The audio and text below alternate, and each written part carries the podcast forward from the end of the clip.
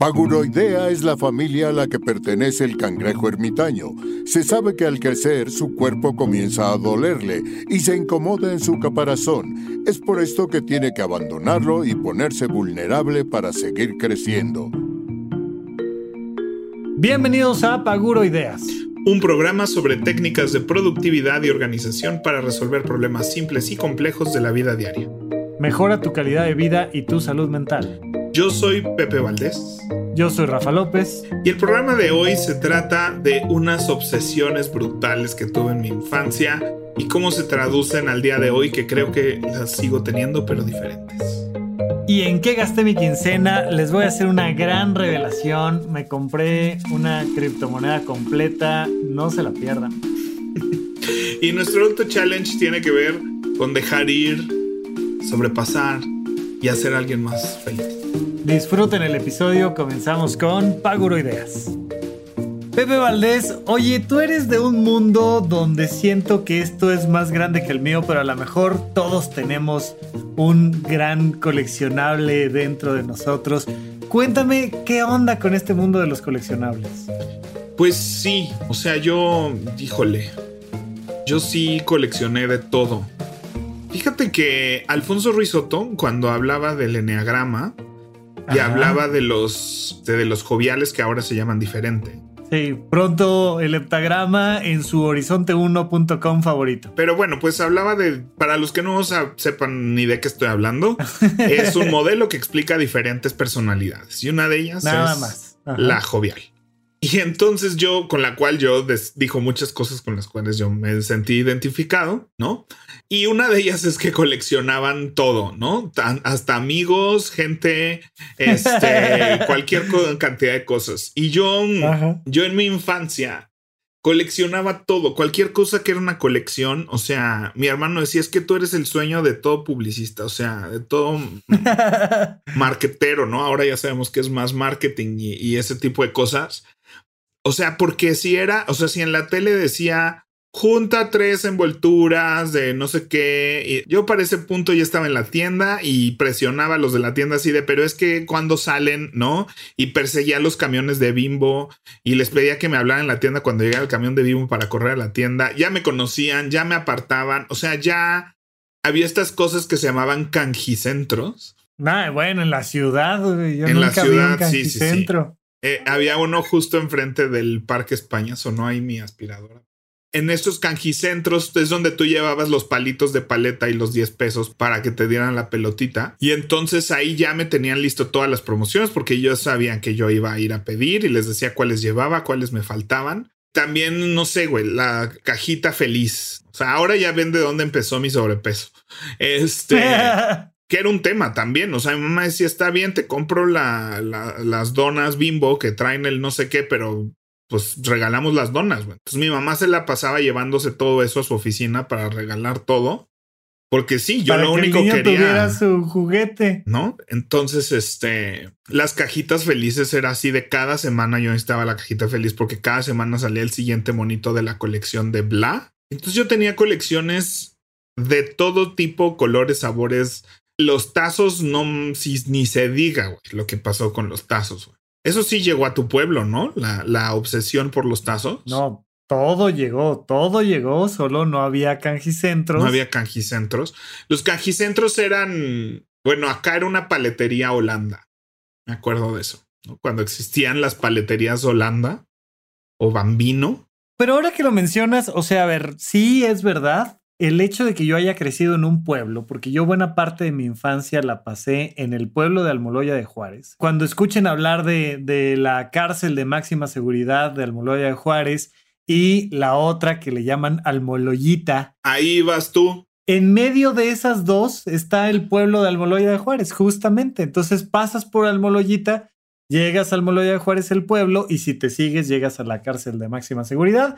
Ahí se formó un servidor, ahí crecí. Bueno, entonces, una de las consecuencias de que yo haya crecido en el pueblo, pues sí fue que estuve alejado de muchas cosas que otros de mi generación sí tenían acceso mucho más directo. Por ejemplo, yo los primeros cómics que tuve en mis manos, los tuve hasta por ahí de los 20 años. O sea, ya muy grande, porque no tenía yo este esta costumbre de ir al puesto de revistas, no había estos coleccionables tan fácilmente. Sí llegué a tener pues mis tazos y mis Pepsi Cards y tres o cuatro cositas más. Las Pepsi Cards. Pero justamente una de las sensaciones frecuentes era de que yo nunca iba a terminar con una colección completa y ahorita tengo que empezar a hacer memoria, pero seguramente de cualquier cosa que haya querido yo coleccionar, no tengo la colección completa. Hubo un ratito hace no mucho, te estoy hablando de hace cuatro años tal vez, que Burger King sacó el sillón de los Simpson con cada uno de los personajes y la tele. Es así, tuve, o sea, por supuesto que fui por mi sillón completo y la tele, pero probablemente, o sea, eran, no sé, eran seis piezas nada más del coleccionable, una cosa así. Me acuerdo mucho que ya un poco más grande pasaba por los puestos de revistas y estaba la primera pieza de un dinosaurio que no sé qué, nunca llegaba a la segunda, güey. O sea, es de grupo, grupo editorial Planeta. Ajá. La recuerdo perfecto. Fue de los primeros grandes éxitos de ese modelo que ahora lo, están, lo siguen tratando de hacer una y otra vez. Pero ese dinosaurio que venía así un huesito cada semana, como con una revistilla. Ajá. Eso fue un súper éxito. Habíamos, yo conocía mucha gente que lo, que lo juntó. Yo junté todo el esqueleto, pero después empezó a salir la piel y otras partes del dinosaurio. Y ya no le entré yo, ¿no? O sea, esa parte. Pero de que mi, o sea, de que yo hacía, hacía unos dramas, ¿no? Saludos a mis papás, grandes mártires. Porque yo, o sea, yo tenía que ir a la esquina, vivía en la Condesa, me acuerdo, y este, y ya, ya sabes, ya me conocía todo el mundo ahí de que yo era el que necesitaba que me apartaran el número 3. Yo, o sea, yo le decía a mi papá, déjale pagado el que sigue, ¿no? Así como para que en cuanto lleguen las revistas, o sea, me lo guarde. Y llegamos, ya vamos una semana adelante. Que hoy en día se llama este suscripción a cualquiera de sus streamings. Yo ya era, sí. Yo ya estoy listo para que me, en cuanto estrene y sea yo el primero de la Yo voy a comprar. Llegamos a ir, a, me acuerdo, Editorial Planeta hacia las oficinas porque me faltaba así el 8, ¿no? O sea, no, no salió el huesito 8, se acabaron, no le llegaron, no sé, pero me faltaba un huesito. Entonces fue un tema conseguir el huesito y yo, mamá, llévame Editorial Planeta por el huesito. O sea, no, no, no, yo fui muy complicado en ese sentido, ¿no? Aplausos a mis papás por soportar eso, por, por, por hacerme caso en todas esas cosas. Este, pero luego me parece muy interesante cómo eso va permeando cuando vas creciendo.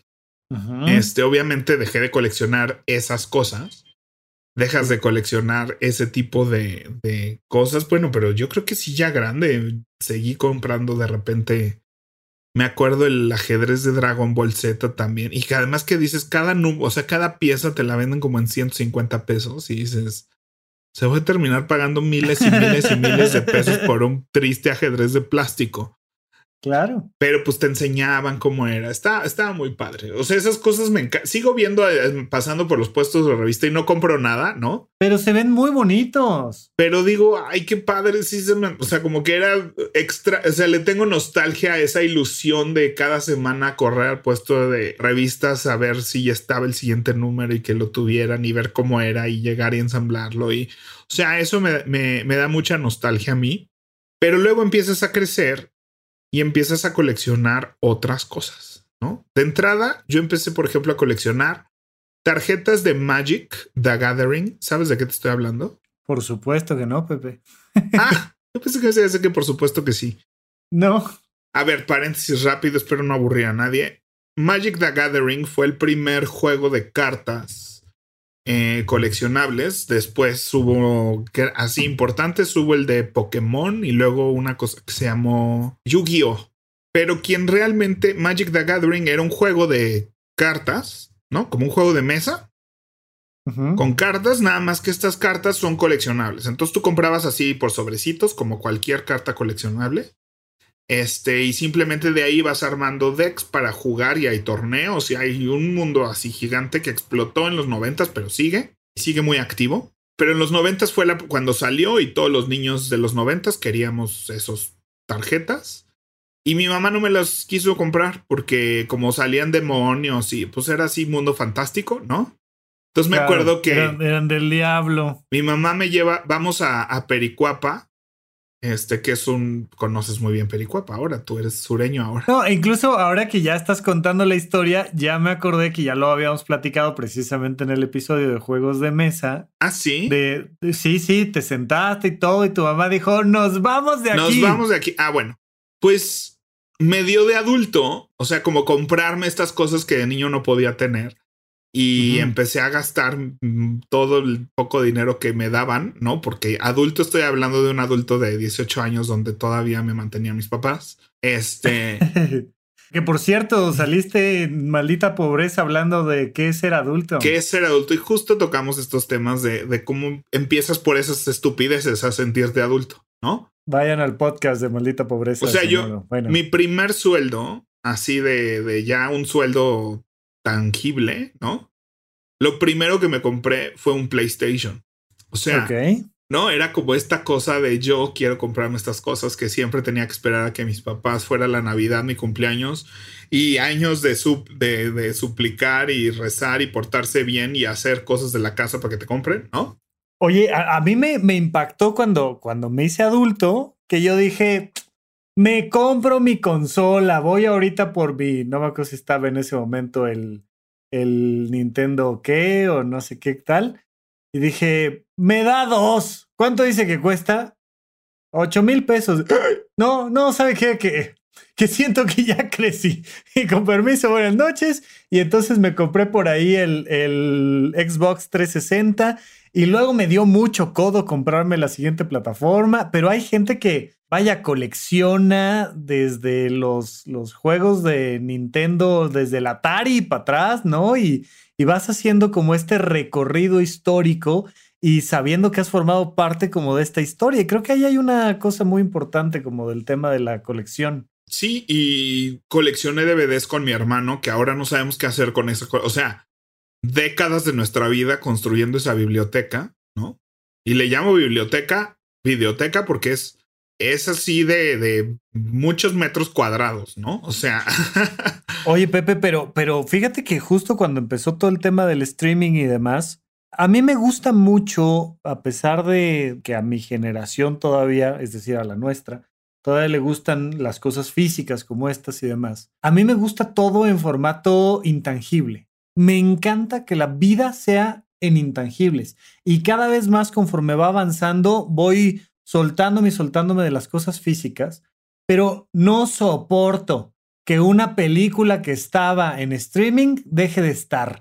No soporto que una serie que estaba en streaming deje de estar. Entiendo que una serie no esté y como que no tengo problema ahí. Pero si ya estaba, ¿por qué dejó de estar?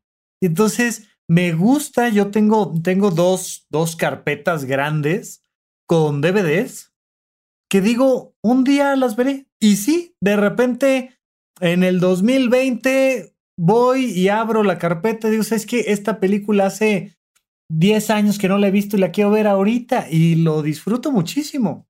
Yo así estaba, pero sí, son cientos, cientos y cientos de DVDs que tenemos entre mi hermano y yo.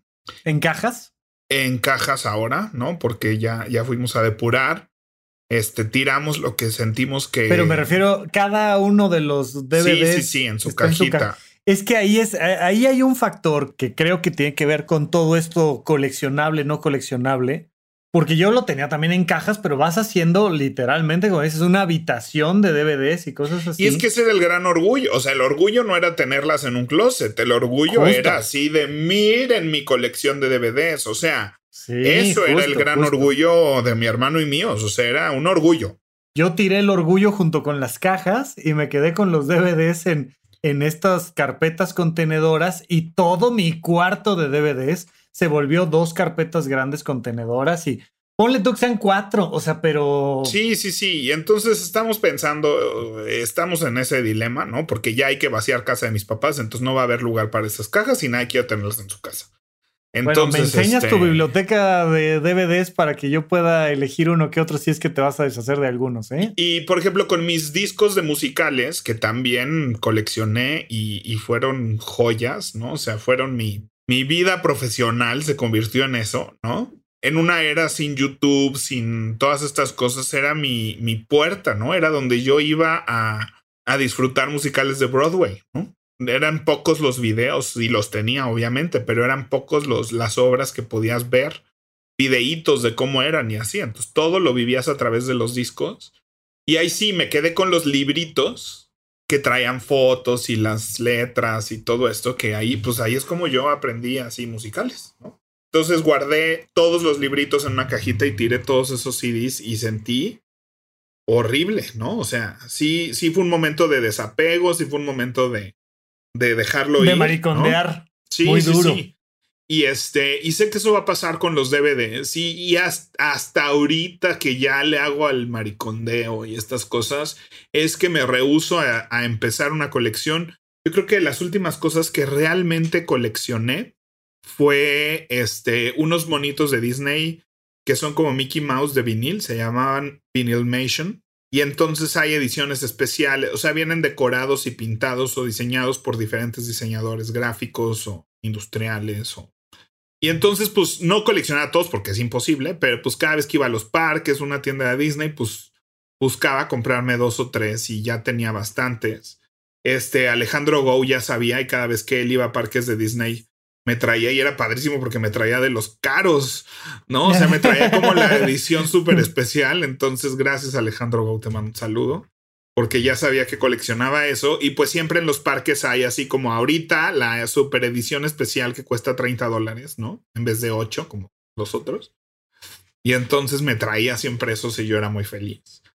Y ahora pues los tengo en una caja y no sé, qué, o sea, les buscaré un hogar, ¿no? Alguien que los que los ponga a que se vean como yo los tenía. Y justo te acuerdas que te platiqué que ahora empecé con los Legos, ¿no? Y me emocionó, o sea, construí el Lego de Friends y digo, híjole, es que ya sé que me conozco y podría hacer un nuevo, este, pero dije, no, ¿dónde los voy a poner? ¿No? O sea, entonces me rehuso a eso. Eh, y voy a regalar mi teatro de Legos, por cierto, Rafa. ¿Cómo? Pues sí, mira, en toda la pandemia no, no le seguí. Y eso para mí pues ya es señal de que ya no le voy a seguir ese teatro. Y tengo un alumno que le encantan las maquetas, le encantan los legos y le encanta el teatro. Y siento que le va a, dar su, Yo creo que podríamos hacer. Podríamos hacer como un recorrido precisamente como de de las fases de los coleccionables, ¿no? Desde esta primera parte donde dices, ay, y si me compro el número uno de no sé qué, hasta esta parte donde dices, bueno, pues me toca dejar ir. Y creo que podría ser como muy interesante. Yo creo que hay mucha gente que así como yo, si le rasca un poquito, se puede dar cuenta. Ahorita estábamos hablando de DVDs. Yo tengo mi colección de Los Simpson de la temporada 1 a la temporada 14, si mal no recuerdo. Realmente me gusta a mí, a mí, a mí, a mí, yo soy un purista hasta las 7, pero tengo dos copias de cada una de las temporadas. Por cualquier cosa. O sea, esto para mí es como los discos duros, güey. O sea, hay que guardar esa información. ¿Y tú sufriste lo de la caja nueva? Lo de la caja de la cara de Homero Simpson, de la. Creo que fue la. La disfruté muchísimo, pero por supuesto que afectó el orden de, de mis cajitas, porque las primeras cinco cajas eran cuadraditas traían un diseño temático, su librito, tenían un formato y luego pasaron a la temporada este, 6, 7, 8 y empezaron a hacer caras de personajes. Y arruinaron esa colección. Y arruinaron la colección. Ya sé, hay es que vi, vi un video en YouTube de cómo o sea, de, todo el desastre que fue eso, porque la gente se quejó, les llovió, no sé qué. Podías escribir a la página y te mandaban la cajita para pasar todo a la, cajita como era antes, pero la gente ya no quería tirar. O sea, fue un relajo y que a partir de ahí salían como las dos versiones, la versión de cara de personaje y la versión de cajita. Y la de caja, sí. Tengo ambas, por supuesto. Yo así tengo la de Friends, o sea, es que en esa colección de DVDs pues había muchas temporadas completas. La de Friends tenía 100 DVD de la 1 a la 10. Y luego salen en... Uf, tengo una versión de Harry Potter en Blu-ray. Que cada una trae libros y postal. No sabes qué. Y digo, ¿qué voy a hacer con eso si ya ni tengo dónde poner Blu-ray? Y si quiero ver Harry Potter, voy a abrir algún servicio de streaming y ver Harry Potter. No voy a sacar mis Blu-rays, conectar el aparato para tocar Blu-rays, que ya está en un cajón. ¿No? O sea. Pero te digo que de repente te quitan Friends del streaming. Al rato te lo regresarán. pero te quitan Friends o te quitan Harry Potter o te quitan Seinfeld, o, sea. Pero entonces déjenme comprarlo, déjenme comprarlo digital. Claro, claro. Para que yo lo streame desde mi Apple TV cuando yo quiera. O sea, y se puede, sí se puede. Apple tenía eso, pero ya se movió mucho el mundo a que, a que no las compras, ¿no? O sea. Sí, y si están, yo, yo pago la suscripción, pero si están, si no están, no puedo. No puedo, no puedo, no puedo, no puedo. Oye, pero a ver, vamos paso uno, porque eh, piensa en alguien, este, tu sobrino que llega y te dice, tío Pepe, yo sé que tú eres un experto en coleccionables, quiero coleccionar algo, pero no sé qué coleccionar. ¿Por dónde empezamos? Híjole, es que no, vaya, no le recomendaría a nadie que no ha empezado una colección que la empiece así gratis. O sea, siento que es al revés, siento que esas cosas te encuentran, ¿no? O sea, Ajá. y es padre, y siento que no he dejado de hacerlo. O sea, pero a lo mejor ese es un primer buen consejo, ¿no? O sea, no andes buscando qué coleccionar. Eso que quieres coleccionar, te vas a dar cuenta de que ya tienes tres, tres de siete y que quieres los otros, y no? ¿O cómo? Sí, o sea, descubre qué es lo que te gusta un montón, ¿no? O sea, a mí lo que me encanta de eso y sobre todo en la era en la que vivimos es que te va con, te conecta con una comunidad. O sea, cuando estaba yo con los Vinyl Nations, este, pues estás en foros y la gente está platicando cuáles son los nuevos y ves videos de eso. Y entonces la verdad, o sea, tienes una parte de tu vida que, o por lo menos a mí es lo que me gusta de este tipo de cosas. O sea, que hay una comunidad alrededor de eso. O sea, yo siento que ahorita me gusta eh, las cosas de, ¿no? O sea, hasta los focos inteligentes siento que son como una colección, ¿no? y tengo mis amigos como tú, como Diego Medel, que también están en ese rollo y mira, me compré este foco y lo puse aquí y ahora programé esto y, te hace parte de, de, una comunidad. Yo creo que esas son las que más valen la pena. O sea, a fin de cuentas, la colección de DVDs era algo que era una actividad que compartía con mi hermano y ordenarlos y guardarlos y, ver cómo los poníamos mejor y qué bonitos se veían. Y todo eso era una dinámica de los dos, ¿no? Entonces creo que, ¿no? Nuestro paso número uno es descubre qué te gusta, así, nada más, sin estar pensando en hacer una colección. Y el paso dos sería empieza a entrar en contacto con la comunidad a la que le gusta eso mismo que a ti. Sí, o sea, eh, eh, lo de los cómics, por ejemplo, ¿no? O sea, ¿por qué es tan fuerte los cómics en este mundo geek? Porque a mucha gente que le cuesta trabajo socializar, ¿no? Que encuentra, que encuentra un gusto por los cómics, por cierto tipo de videojuegos y otras cosas que serían consideradas en palabras de los noventas nerds o geeks. O sea, que a través de eso encuentran a su tribu. ¿No? Y yo también creo que a través de eso encontré mi tribu, ¿no? A través de los musicales encontré mi tribu. Y entonces dices, órale, encuentras gente que le gustan los musicales, como mi amigo David, ¿no? Que fue así como, hay alguien más que gusta los musicales y empieza, y entonces eh, descubres que estos gustos que tienes, eh, alguien más, hay otro grupo de gente que los tiene, que se parece mucho a ti, que disfruta las mismas cosas que tú. Y eso es lo más valioso, yo creo, de, de eso. O sea, yo las colecciones que más sucedieron y más disfruté, sí eran colecciones que tenían una cosa social, ¿no? O sea, yo creo que por eso ya no me interesa tanto coleccionar algo que solo yo hago, disfruto o entiendo, sino que hay esta parte donde hay toda una comunidad y ahora con el Internet cómo funciona, pues, pues, hay todo, hay canales de YouTube dedicados a eso, hay gente haciendo documentales de eso, hay gente y además, ya que eres grande, como que vives la historia de eso. O sea, yo ahorita tantas cosas, no sé, los parques de Disney que me tocó ir chico, y ves que hablan de esas cosas que yo hacía como la historia ya, ¿no? O sea, es así como había una vez, ¿no? O sea, hace mucho. a principios de los noventas, ¿no? O sea, había estas cosas que funcionaban así, yo así de a mí me tocó, ¿no? Ya empiezas a estar grande y empiezas a ser esa persona de yo, o sea, los tazos creo que ahorita podrían ser así historia de, de, los niños de los 90. O sea, Dicen que por ahí todavía hay tazos, pero, pero sabemos que cuando hablamos de los tazos nos referimos a esos al, al super tazo de tres franjas que traía a Looney Tunes. Entonces, y, es un algo, es un algo que se vuelve histórico. Y, y, digo, a ver si nos, nos da tiempo, pero a mí me encantaría incluso platicar del valor económico de los coleccionables, que es, uff, todo un tema, todo un tema. Pero esto, me gusta lo que dices como de conectarse con la comunidad y siento que eso es seguramente el gran valor de tener un, coleccionable que te comunica hacia afuera, pero también hay una cosa ahí hacia adentro que es que, digo, pues uno de los problemas que yo tenía era que yo era muy malo para cuidar, mantener, saber dónde demonios estaban las cosas que iba coleccionando. Entonces, eh, pues, de repente empiezas a coleccionar y pierdes tres y uno dice, no, ya sabes qué, ya no, no sé, ya, bye. Y lo pierdes. Entonces, ¿qué has aprendido tú ahí del tema de la conservación, el cuidado de los coleccionables? Ay, pues este, o sea, es un proceso de dejar ir, ¿no? O sea, siento que es, hemos hablado muchas veces de dejar ir el proyecto y el compromiso, ¿no? El, el ejemplo que siempre pongo del rompecabezas es una cosa parecida, ¿no? O sea, en algún punto tenía el compromiso de, de tener esto y cuidarlo, y nos cuesta trabajo como romper ese compromiso, y ni le sigues ni te deshaces de eso. Entonces, este, creo que es importante eso. Y siguiendo a Santa Patrona Mary Kondo, a mí me gusta que ella no está hablando de minimalismo en el sentido de, de que tienes que tener pocas cosas porque tienes que tener pocas cosas.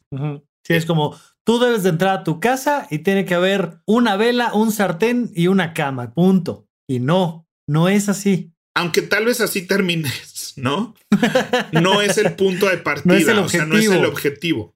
El objetivo es que solo tengas objetos que te causan felicidad. O sea, que si un objeto no, no dices, wow, me encanta tener este objeto, ¿no? Por eso tener una colección de, o sea, una biblioteca, por ejemplo, no es minimalista en lo más mínimo. O sea, es antiminimalista tener una biblioteca. Así como la tuya que tienes atrás de todos tus videos, ¿no? O sea, eso es, eso es muy poco minimalista, ¿no? Tienes un montón de libros ahí que jamás vas a volver a leer. No. O sea, de tus 500 libros que tienes ahí, ¿tú crees que alguna vez vas a leer todos esos 500 libros otra vez? A ver, primero, yo procuro todos los nuevos libros que leo, todos tratar de tenerlos en formato digital. Para empezar, me parece más cómodo a mí para el consumo, traslado, etcétera, etcétera, del, contenido. Siguiente, este, creo que no va a estar ahí tomando polvo una hoja de papel que nos podríamos haber ahorrado.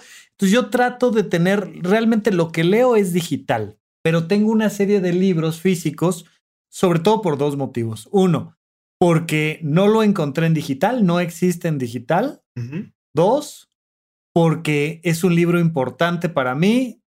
Creo que tres, porque se ve bonito. Me encantan los libros infantiles, me encantan. Entonces, cada que puedo voy a, a, la librería Rosario Castellanos, Fondo de Cultura Económica acá en la Ciudad de México, y voy a la sección de infantiles y te encuentras unas joyas, joyas, joyas, joyas, joyas.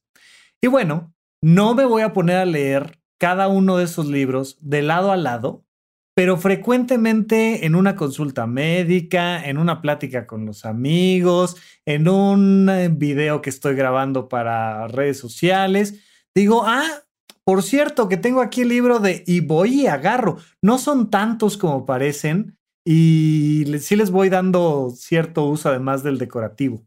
Mi punto es, Marie Kondo te diría, está bien. Y no, no es que sean decorativos, pero los tienes a la vista.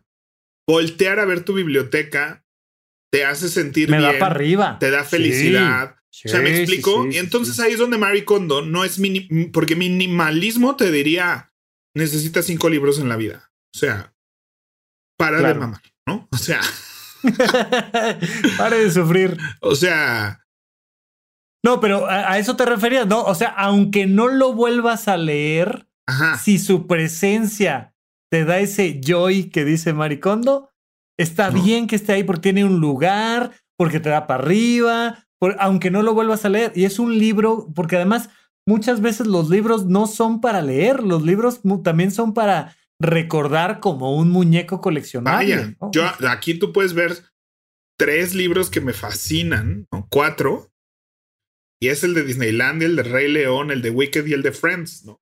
Y encima del de Friends está ahora mi Lego de Central Perk. Sí, y no es que te vayas a poner a leer. No, pero me gusta verlos, ¿no? Y son los que están a la vista. Y luego tengo otros 30 libros que están en una sección de mi closet que para mí mi, mi termómetro es lo que quepa en esa sección de mi closet. Ya lo he dicho aquí en el programa, o sea, son unos 60 centímetros de repisa, ¿no? Que lo que quepa ahí.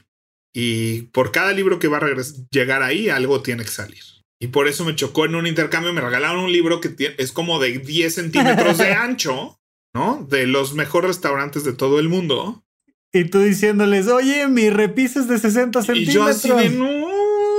O sea, son como otros cuatro libros muy buenos. O sea, que no quiero deshacerme. Entonces, pues decidí que voy a conocer, y además empezó la pandemia, ¿no? Porque dije, bueno, voy a conocer los lugares de la Ciudad de México que vienen ahí y se lo voy a regalar a Alan por el mundo o algo así. O sea, Oye, y Alan por el mundo, eh, entonces un poco en este cuidado de nuestros coleccionables que pueden incluir libros o cualquier cosa, pues es importante que tengan un lugar en casa y que, y que realmente nos estén aportando algo emocionalmente a nuestra vida, ¿no?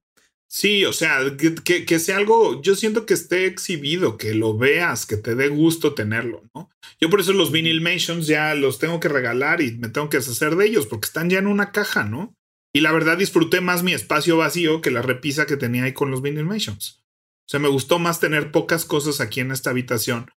Cuando empecé a pasar mucho tiempo en esta habitación en pandemia, en mi estudio, o sea, empecé a quitar un montón de repisas y cosas que tenía porque paso tanto tiempo aquí que disfruto más tener el espacio vacío y despejado que el tener esas cosas, ¿no? O sea, prefiero tener un espacio despejado a tener esas cosas. Entonces, este, son el tipo de decisiones que, que vamos tomando. Que ahí, ahí, fíjate que a mí me gusta mucho eh, lo que aporta la fotografía en nuestros celulares y demás que hay ciertas cosas que digo, esto me encanta, le tomo una foto y ya tengo mi recuerdo, pero me ayuda a dejar ir. No sé si a, mucha gente le pase, no le pase, pero a mí me sirve el decir, ok, fue este momento, estuvo padre y a mí las fotografías en ese sentido sí me encanta conservarlas porque mantienen como esa magia del momento hoy en día más que nunca. Pero, pero, oye, Pepe, ¿Qué coleccionables dirías que tienes hoy en día en casa? Así que dirías son una colección. Servicios de streaming. No, no es cierto. Híjole, elementos de papelería. Eh, la combato, la he mejorado, pero híjole, o sea, para mí una ida Lumen y cuando viajo voy a estas tiendas, eh, cuando andaba en Alemania, o sea, vas a las tiendas de papeles y plumas y eso y me vuelvo loco y y es un constante tirar y comprar, tirar y comprar y regalar, con que lo estoy combatiendo porque me fascina, pero pero sé que no me hace bien y eso es uno como es un poco como el café, ¿no? O sea, te tienes que cuidar de, de no sí, entonces le echo ganas, pero también me permito de repente, sé que es dinero malgastado, pero disfruto la experiencia también de comprarlos. Me da risa que este, ya hemos hablado muchas veces de ese meme y lo compartimos, pero la, la chava que decía, es que comprar cosas para hacer manualidades y hacer manualidades son dos hobbies completamente diferentes. Ajá, O sea, uno es una colección y el otro es una actividad. ¿No? Entonces. Sí, y es eso. O sea, también mucho del gusto, como dices, es que salga y que lo compre y que lo abra y que lo vea. Y, y ya después es otro hobby distinto. Y definitivamente voy a sonar muy white sican. Será. Pero, pues los productos de Apple, o sea, sí es, sí hay una cosa de colección, o sea, sí hay una cosa, los uso, los uso muy bien, los amo, los disfruto, o sea, yo mi teléfono de verdad que todos los días así lo abrazo y lo quiero, mi computadora, amo mi computadora y me encanta verla, fotografiarla, usarla, tocarla, trabajar en ella, o sea, son cosas que, que disfruto mucho, le saco mucho provecho, pero sí hay una parte además que disfruto la colección, o sea, una gran parte de mi closet aquí en el estudio son cajas de productos Apple, ¿no? ¿En serio? Sí, sí, sí, me encanta tenerlas y verlas y, y cuando llega un nuevo producto. Con esas cajas? Pues O sea, tengo solo las cajas de los productos que actualmente tengo, entonces tampoco es como que esté coleccionando las cajas. Pero me encanta, sí, guardar la caja y ponerlas junto a las cajas y armar como un Tetris de todas las cajas para que queden como, como organizadas, ¿no? y es como un Tetris porque pues obviamente desde audífonos, correas, este, mouse, eh, ¿no? Fundas, bueno, no, fundas no, no guardo. Pero pues del iPhone en curso, este, de mis bocinas, de mi Apple TV, este, todo eso me encanta las cajas, o sea, de hecho me dieron, eh, esta computadora traía un sticker que decía hello y guardé el sticker porque lo quiero marcar, no sé, o sea, me encanta todo eso y soy muy fan de eso y como mucho tiempo me apasionó muchísimo el diseño industrial, eh, gran parte de ese gusto lo desarrollé por Apple. Y me gusta, me gusta eso, me gusta el diseño industrial de estos aparatos. Y este, y, me gusta coleccionarlos, ¿no? Tanto porque me gusta usarlos, ¿no? O sea, no, no tengo ningún producto que lo tengo para ponerlo en una repisa, ¿no? O sea, no los uso todos y muchísimo. Y sé usarlos en su máxima expresión. Este, pero sí hay una parte que es una cosa de, de coleccionar, ¿no? De, de, tener todas estas diferentes cosas. O sea, no necesito unos audífonos grandes de 13 mil pesos. No los necesito. Con los que tengo hago todo lo que necesito hacer y bien. Pero hay una parte de mí que lo quiere porque quiero todas las versiones del producto. O sea, y si tuviera millones tendría cada, o sea, cada una de las versiones de las computadoras, o sea, la Pro, la Mac, o sea, pero eso sí ya sería. Cuando tengamos nuestras oficinas, Rafa, así, con muchísima gente, ahí me voy a dar gusto. Así se necesita la nueva para alguien, alguien necesita la nueva. y yo quiero la caja. Oye, y, y, esto, esto justo te digo, me gustaría hablar de otro aspecto de lo coleccionable, que es que en lo coleccionable uno va a gastar mucho y creo que tiene que empezar como un proceso de un gasto. Y en ese sentido creo que se vale hacer un presupuesto para estas cosas que a mí y a otros 300 pelados nos interesa. Nada más. ¿Y por qué? Porque me lo quiero dar, porque me lo quiero comprar, porque quiero conectarme con esas otras 300 personas, porque, porque sí. Y empieza como un gasto, pero también se ha vuelto vaya, no es que se haya vuelto, en realidad lo ha sido desde que la humanidad existe, pero esto a lo que nosotros le damos un valor emocional es lo que económicamente más vale. Si vale para alguien y alguien está dispuesto a pagar por ello, por supuesto que se vuelve todo un sistema de mercado muy interesante. Eh, eh, hemos coleccionado N cantidad de cosas a lo largo de la historia de la humanidad y hay desde mercado legal completamente lícito hasta el mercado negro y todo es coleccionables, coleccionables, coleccionables, coleccionables y son juguetes de adultos de, oye, tengo aquí la primera edición de no sé qué, tengo la vez que ahora recientemente estaban subastando el Kleenex con el que se limpió las lágrimas Messi cuando se fue de su bonito equipo deportivo y entonces el, el hombre de la limpieza tomó el Kleenex y se está subastando un millón de euros, Pepe. O sea, y se vuelven estas cosas que hay tiendas de memorabilia incluso. Y ahora con los NFTs, pues ahora esas subastas son digital, o sea, ahora son bienes digitales, ¿no? O sea, que se vendió no sé cuántos miles de dólares el primer tweet, ¿no? Que existió. Entonces, este, o el primer meme de no sé qué. Entonces, todo eso. ¿Tú hay algo que colecciones ahorita que digas, yo ahorita si me topo un esto de esto, lo tengo que comprar? No, no, te digo que yo ando, o sea, lo estoy pensando, pero, pero yo ando muy en el mundo de no coleccionar, ni, o sea, ni digital, ni físico. Ando como en un mundo muy del desapego y eso que vaya que tenemos nuestra sección de adiós a mi quincena. Pero, pero te digo que hubo un momento en el que dije, no, voy a soltar. Probablemente DVDs fue, fue una de mis colecciones más grandes, sin duda. Este, me gusta, por ejemplo, de repente cuando voy al teatro, guardar el boleto un ratito, sobre todo si la función. Ah, tengo, mi, tengo mi colección de programas de mano de lujo de los grandotes de Broadway. Todos. Tú y yo fuimos a ver al, al Teatro Milán prepandemia, Amor, este, Corazón Gordito, Y, me, conmovió enormemente y traje el boleto yo creo que como dos meses ahí en mi cartera. Estaba yo muy contento porque además fue de las, de las primeras obras que, que tuve el gusto de ir con, con el equipo de desaforados. Y además fue una obra que me encantó. Estaba hecha simple, pero actuada hermoso, pero tal.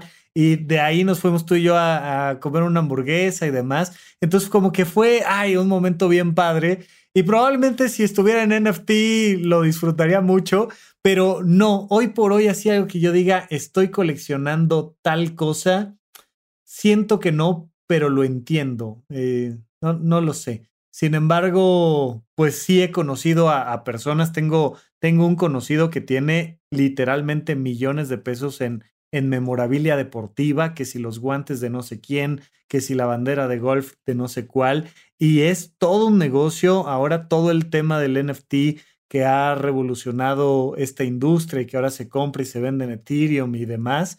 Y creo que es un mundo muy interesante. Hubo un rato en el que me metí a las subastas de relojes. Un tema.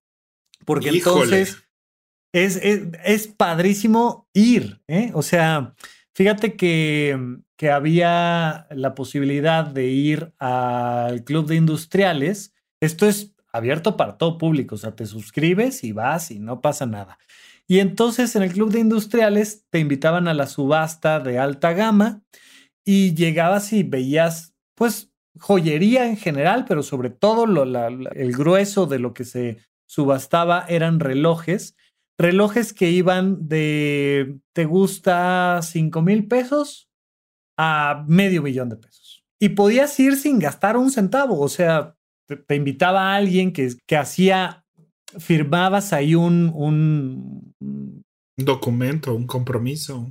Sí, vaya, esta cosa se me olvidó cómo se llama, pero como cuando llegas a un hotel, un voucher, ¿no? Abres un voucher por 500 pesos, por si subastas algo, eh, por si en la subasta pujas por algo y dices que tú te lo vas a llevar y agarras y te sales corriendo, pues te cobran los 500 pesos y ellos se quedan con la pieza, ¿no? O sea, si no tienes la, la posibilidad de concretar tu, tu compra, ellos se quedan con esa garantía. Pero si no, bastaba con que te registraras, ibas, te la pasabas padre, veías las piezas, te tomabas una copita de vino, tres canapés y era muy divertido y me gustó mucho estar conviviendo en esa comunidad y entonces ahí aprendí que si los relojes automáticos, que si la cantidad de joyas, que si es un Hublot, pero que si es este un Mont Blanc, pero que si es un Rolex, pero si no sé qué tal y me gustó y yo dije, ay, o sea, a lo mejor me voy a comprar algún día mi Rolex. No, no, ya no, ya ni Rolex, ni nada, ni, ¿no? Pero muy interesante, o sea, me gustaba ver a gente que conocía y que disfrutaba de ese mundo. Muchos eran personas que iban a comprar ahí alguna oportunidad para luego revenderla en otro lado y otros tantos eran consumidores y, había un juego ahí de, de placeres, de egos, de colecciones y entonces, oye, ya salió el Rolex Hulk que trae estos vivos en verde y no sé qué y tal, y porque este además tiene una peculiaridad que la manecilla del segundero es naranja, entonces, y se vuelven cosas carísimas y de ninguna manera son los coleccionables más caros que tenemos en no, el No, no, no, vaya, o sea, la gente, gente que colecciona este coches, helicópteros, o sea, Siento que. Tintán, por ejemplo, Tintán era, era un coleccionista de autos Cadillac. ¿Sabe? Compraba un Cadillac cada año, ¿no? Entonces. Y de arte ni hablemos, o sea, ¿no? Lo que significa el arte y lo que implica el arte y todo esto, vaya, creo que hay para todo mundo. Y creo que, creo que lo importante es que sean cosas que a ti te gustan, que te hacen sentir bien, que no te afecten tu economía, que no dejes ahí de verdad no te gastes ahí toda tu quincena, ¿no? No, no, no, no, no, no, este, no, no, Pero creo que sí es parte de la vida, o sea, creo que sí, o sea, creo que en cualquier financiero te diría que eso está mal, cualquier minimalista te diría que eso está mal, pero yo sí creo que que tenemos que aprender a dejar ir y no no clavarnos con nada y no coleccionar por coleccionar. Este, timbres también en algún punto tuve que me heredaron unos y luego yo crecí esa colección y ya la heredé. Pero creo que también hay una parte que es muy disfrutable y que es de la vida diaria y que es social y que es de encontrar a tu gente y encontrar eh, cosas afines, ¿no? Y tener una pasión y un gusto que salga de, de lo cotidiano y de la vida diaria, ¿no? Tengo un tío, por ejemplo, que tiene un Volkswagen, un bochito del 70 y no sé qué, que lo tiene Uf. Todo con piezas originales y le da mantenimiento y lo cuida y no sé qué, y va a desfiles de bochos y, y tiene sus amigos de los y hay club de bochos, y hay club de Mustang, y hay club de... No, o sea, qué padre. Y ni siquiera compra muchos bochos, nomás le da mantenimiento a su pieza, ¿no? Que es está registrada y no sé qué. No, incluso, por ejemplo, hoy en día puedes construir de cero un Mustang 67, por ejemplo, ¿no? Y entonces vas pidiendo las piezas. Entonces son piezas nuevas, originales, pero del diseño de los Mustangs antiguos. Y entonces vas pidiendo una pieza y la vas armando ahí en tu cochera y la vas armando y la vas armando y la vas armando hasta que terminas con tu Mustang armado por ti y te vas a, ya sabes, los recorridos con otros eh, que disfrutan del mundo del Mustang y, y está padre. O sea, vaya un poco, de eso se trata la vida también. 100%. Pues bueno, Rafa, creo que hasta aquí llegó nuestra conversación de coleccionables. Estoy pensando si tuve algo más pues sí, juegos de video, este, todavía los juegos de video, o sea, ya mucho menos, mucho menos, pero me encanta verlos, conocerlos, ver el nuevo, comprar un juego, lo juego tres días y lo voto, ¿no? Pero este, pero hay una parte de, de mi niño que necesita tener el Nintendo y así, ¿no? Pero tal vez el Switch sea la última consola que compre, no sé. Fíjate que, que en, en, Amazon me he encontrado varias veces bastante caro una reproducción de una plataformita de, del Super Nintendo. Y pues padre, este, se me hace muy caro, no lo he querido comprar por lo mismo. Trae los juegos precargados, los más comerciales, los más importantes, etcétera. Pero el que ando buscando es el del Nintendo 64. Para mí, en mi historia, ese sí fue un icono. Me encantaría poder tener no el original, sino una versión actualizada con un control un poquito más resistente porque el joystick era, era frágil un poco del Nintendo 64. Pero yo recuerdo la primera vez que vi el Mario 64, yo dije, ahora vivimos en el futuro. Para mí, el presente se acabó cuando salió el Mario 64 y empezó el futuro. Sí, no, no, no, no. El Mario 64 era Ahorita ves esos gráficos y dices, ay. No, no, no, no, no, no. Pero sí, fue revolucionario, fue revolucionario. O sea, cuando salió Mario 64, sí fue así como. ¿De qué estás hablando? El futuro es hoy. O sea, el 3D. El futuro es hoy. A eso era 3D para nosotros. Ahorita 3D es que te pones unos lentes y sale, o sea, y hay profundidad. Pero en nuestro entorno, eso era Toy Story, era una película en 3D. Punto. O sea, Claro, claro, estaba, así estaba hecha donde la vieras. Sí, sí, sí, sí, sí. Este, entonces, uff, sí, Mario 64, creo que nuestra generación nos tocó jugar horas y horas y horas y horas Mario 64. Y por eso ahora en, los, en el parque de, de, Super Mario World, este, está muy enfocado en Mario 64 en general ese universo. O sea, eh, la música, el castillo, todo, todo es muy Mario 64 porque está apelando a, a la nostalgia de esta generación. Sí, sí, sí, sí. Ese, o sea, tener el Mario 64, esos go-karts, este, esos Mario Karts y Star Fox y tal. Bueno, para mí sería una maravilla, pero hasta ahorita solo he visto estas reproducciones de, del Super Nintendo, que también fueron muy lindas y todo, pero. Pues en el Switch. Mi marca es el otro. En el Switch puedes jugar esos juegos tanto en colecciones como en juegos digitales que te cuestan, no sé, 300 pesos. Y los descargas y los juegas en el Switch. Este tiene como su parte de donde puedes jugar un montón de juegos de NES, un montón de juegos de Super Nintendo, este y un montón de juegos de 64. Todavía no está una colección de 64, pero sí puedes jugar esto que acabas de decir. Este, y lo padre también es que en los nuevos Mario Karts hay pistas del Mario Kart 64.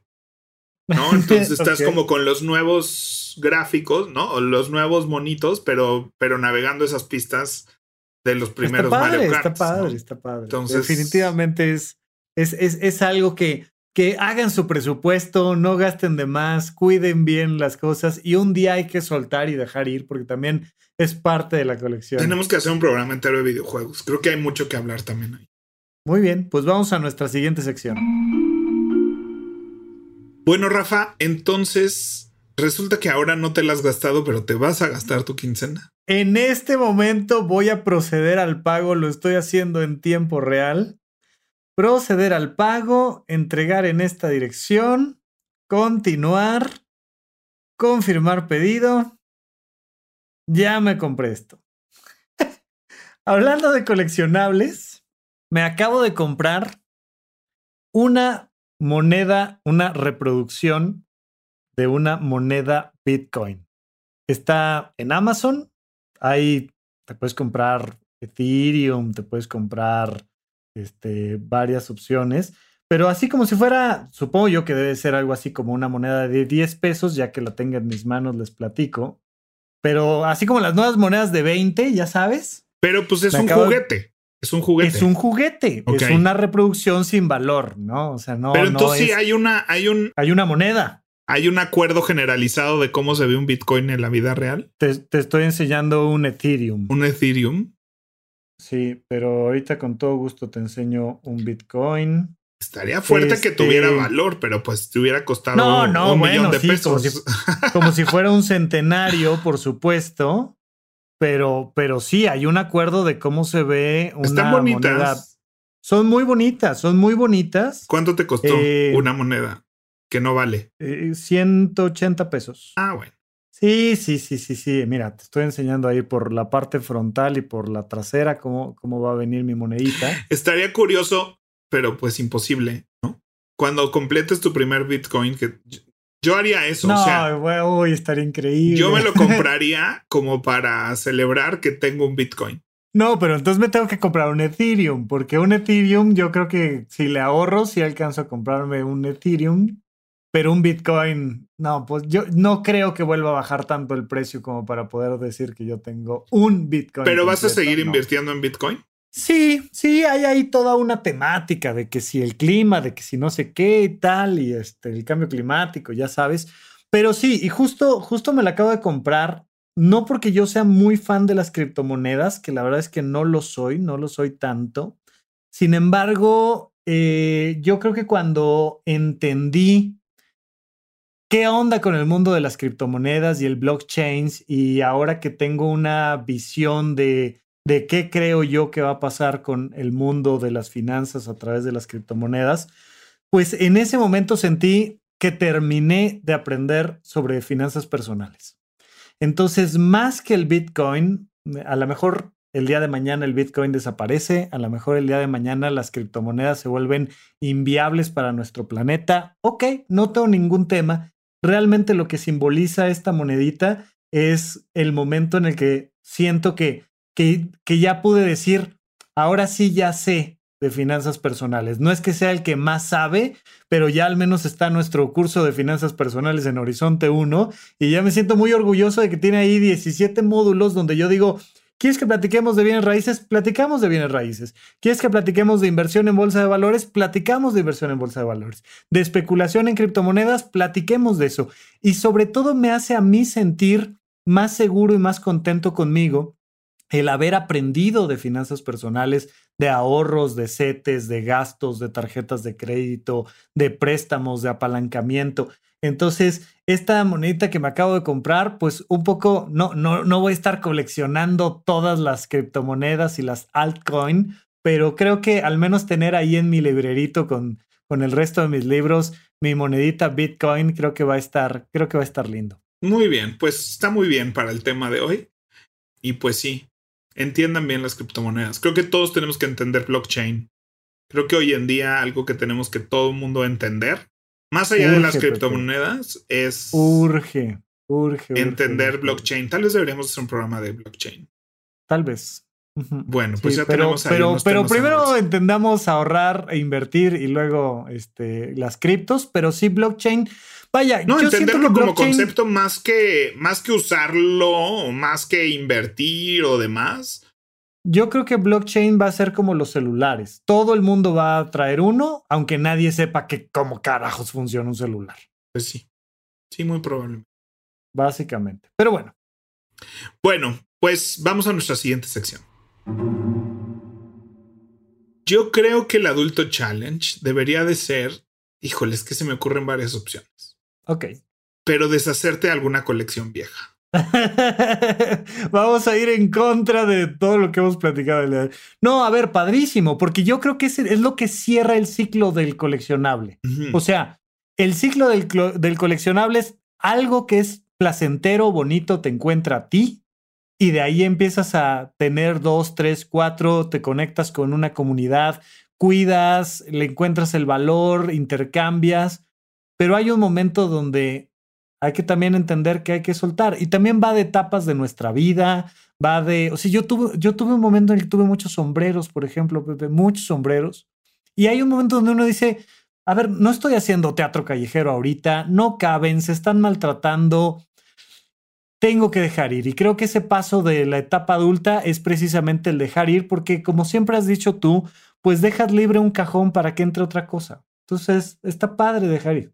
Sí, y, dejar ir no es tirarlo a la basura, ¿no? O sea, tal vez es encontrar. Lo padre también de las colecciones es que siempre hay alguien en su pico, en su momento, en su momento donde sí está invirtiendo en eso, donde sí le está dedicando tiempo a eso, que va a apreciar eh, eh, tu, ¿no? O si no te va a decir, eso tiene cero valor, tú creías que eso valía mucho, pero te doy 50 pesos por eso, ¿no? Y dices, bueno, pues ya, ahí está, 50 pues pesitos gracias. que no tenía. Sí, sí, sí. Totalmente. Me parece un gran adulto Cómprate punto cinco bitcoins con tus 50. como punto cero cero cero cero cero cinco sí, Son como cinco ceros. Son como 4 o 5 ceros dependiendo de cuánto te sombreros. Muy bien. Muy bien, Pepe. Pues súper. Entonces, este eso, que nos manden fotitos y demás de sus coleccionables a arroba Rafa Rufus con doble R en medio. Y arroba doble P Valdés con de vaca y S de Sofía, tanto en Instagram como en Twitter. Este, síganos para más contenidos y más productos de lo que hacemos nosotros y si no nos escuchamos la próxima semana. Perfecto. Gracias a todos por escucharnos. Bye bye. Bye.